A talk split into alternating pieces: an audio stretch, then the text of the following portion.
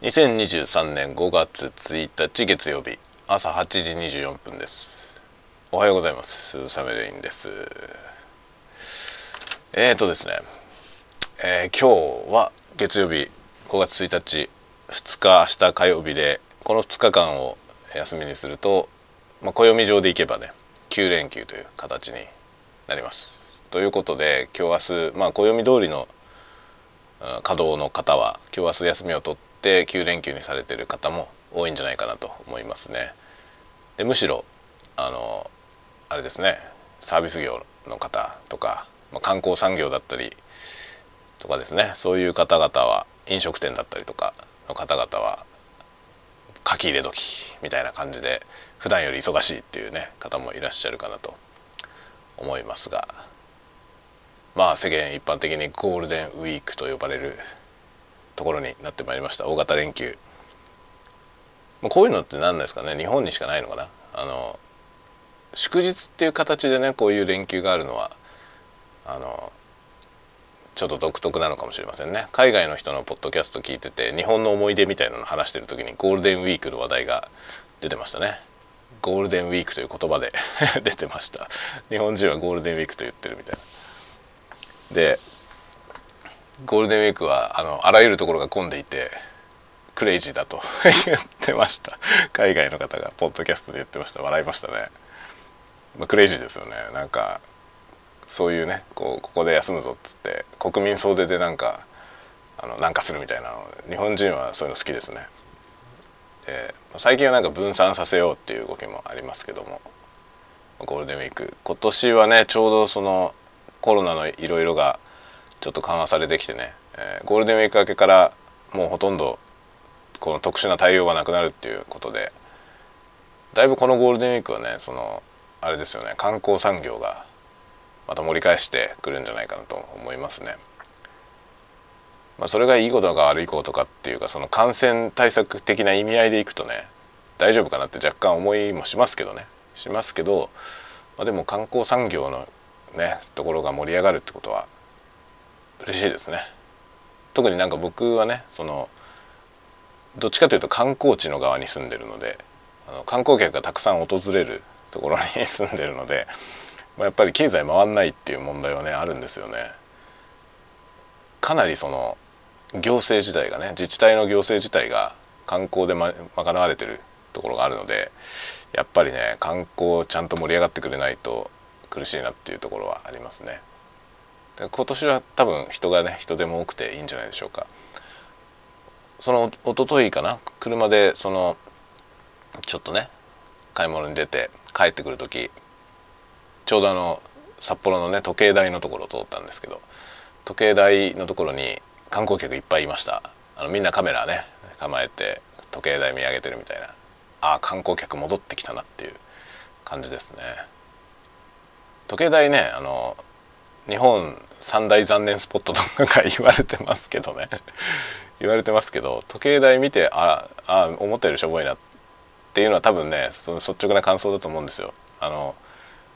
時計台自体はね素敵なんだけど小さいんですよね意外と。意外と小さくてで周りにねすごい高い建物がぎっしり建っちゃって、まあ、あの辺の一角はね全部高層ビルなんですよね。で時計台だけ小さいんですよ。だから、まあ、すごいこじんまりとねある感じはするんですよね。印象としては。なので時計台見に行く方は是非中に入ってください。まあ入場料取られますけど中入ってください。あの中を見るとねがっかり感がだいぶ軽減されると思います。そんなねがっかりスポットじゃないよ実際は。僕は結構中に入ってあの時計台の見方変わりましただいぶ。中とても良いので。そんな高くないからね是非あの立ち寄るんであれば中見てください。そうしないとがっかりスポットで終わっちゃうからね。というわけではい。是非是非と思います。で僕は連休はちょっとどうしようかなって感じなんですけどちょこちょこあの日帰りドライブみたいなのを連日ね今日はあっち行こう今日はあっち行こうみたいな感じでこまごまやろうかなと考えてます。だからもう極力ねこうコンパクトにまとめてもうガソリン代だけで遊ぶみたいな感じで車でね家族で移動しようかなと思ってます。あとはまたスイッチもね買いましたんで先週の土曜日29日にスイッチ届きました。で今僕はですねあの超オタッキーなやり方で「マリオカート8デラックス」ってやつをやってます。コピーライトが2017年でした。もうそんなに前のソフトなんですねあれ。6年も前のソフトですね。それを今時ね今から僕はものすごい緻密にやっておりますので終わんないですね。永遠に終わんないんじゃないかと思うぐらい地味に遊んでおります。結構なボリュームだよあれは。結構なボリューム。で僕はねその初めてねでちょいちょい遊んでたんですけど僕が遊んでたところ昨日までね2日間遊んだんですけどその2日間一生懸命頑張ってやっていたところは全部追加コンテンツでした。本編じゃなかったということがあの昨日の夜中に判明してなんだここ追加コンテンツじゃんっていう感じでしたね。一番新しいところが一番最初に表示されてたんですね。知らなかった。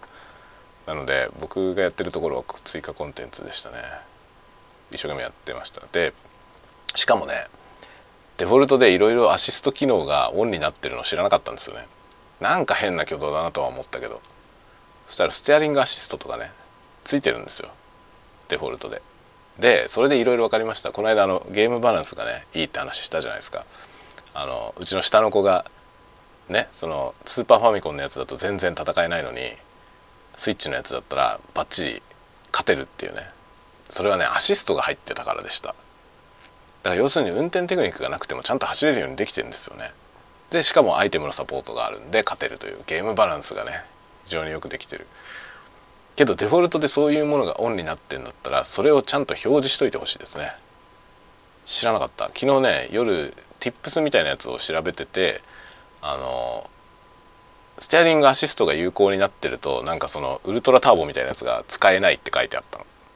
ウルトラダッシュとかいうやつね。あのドリフトを長いこと続けるとこうダッシュするんですけどそのそれが一番3段階目のやつが何回やっても出ないなと思ってたんですよね。そしたらステアリングサポートがついてるとダメだって書いてあって何それと思ったんですよね。そんなそんなアシスト機能知らなかったから。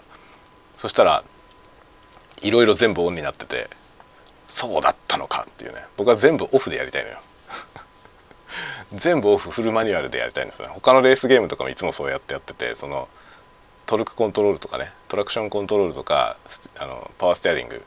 ステアリングアシストとかあと何？あのミッションもねオートマチックは全部やめて全部マニュアルみたいな。そういう感じで他のゲームもやってるんですけどマリオカートもね当然そういう風にやりたかったのよ。でも散々走っちゃって 散々走っちゃった後にそれが判明して昨日の夜ね全部オフにしてなんだよやり直しかと。全部のコースをまたやり直しかと思ったんだけどもうねさすがにあまりにも物量が多すぎるんで今まで進めたとこはそのままもう終わったということにして進めていこうと思います。で全部終わったらね全てのコースが終わったらあのまたすでにやったところからもう全部しらみつぶしにやっていこうと思ってますけど。とにかく僕はねあれなんですよ。そのしらみつぶしにゲームを遊ぶので多分ねあのゲームはボリュームがすごいから45年遊べんじゃないかな。まあリリースからもう6年経ってるソフトですからね。6年間遊んでる人たち向けにコンテンツが追加されてってるので僕はこれから始めるとなるとものすごい量のコンテンツをですねこなさなければならないという。これはもうミッションでございます。こういうやり方するからね僕はあのゲームやらない方がいいんですよ。人生が終わるから本当にね、でまあそういうしらみつぶし系でやっていこうと思ってるんですけどファイナルファンタジーもねこの間ちょっと話しましたけどファイナルファンタジーのあの全部入りみたいなやつもやりたいんでもう僕はその生涯その2つでいいんじゃないですかもうゲームは。その2つだけで人生が終わってしまうんじゃないかなと思っております。病気ですね。では楽しく皆さんも行きましょうね。僕は今日と明日仕事ですけど楽しく仕事していこうと思ってます。今サイフォンでコーヒーかけながらね。今サイフォンねかけてるとこです。1時間かかるか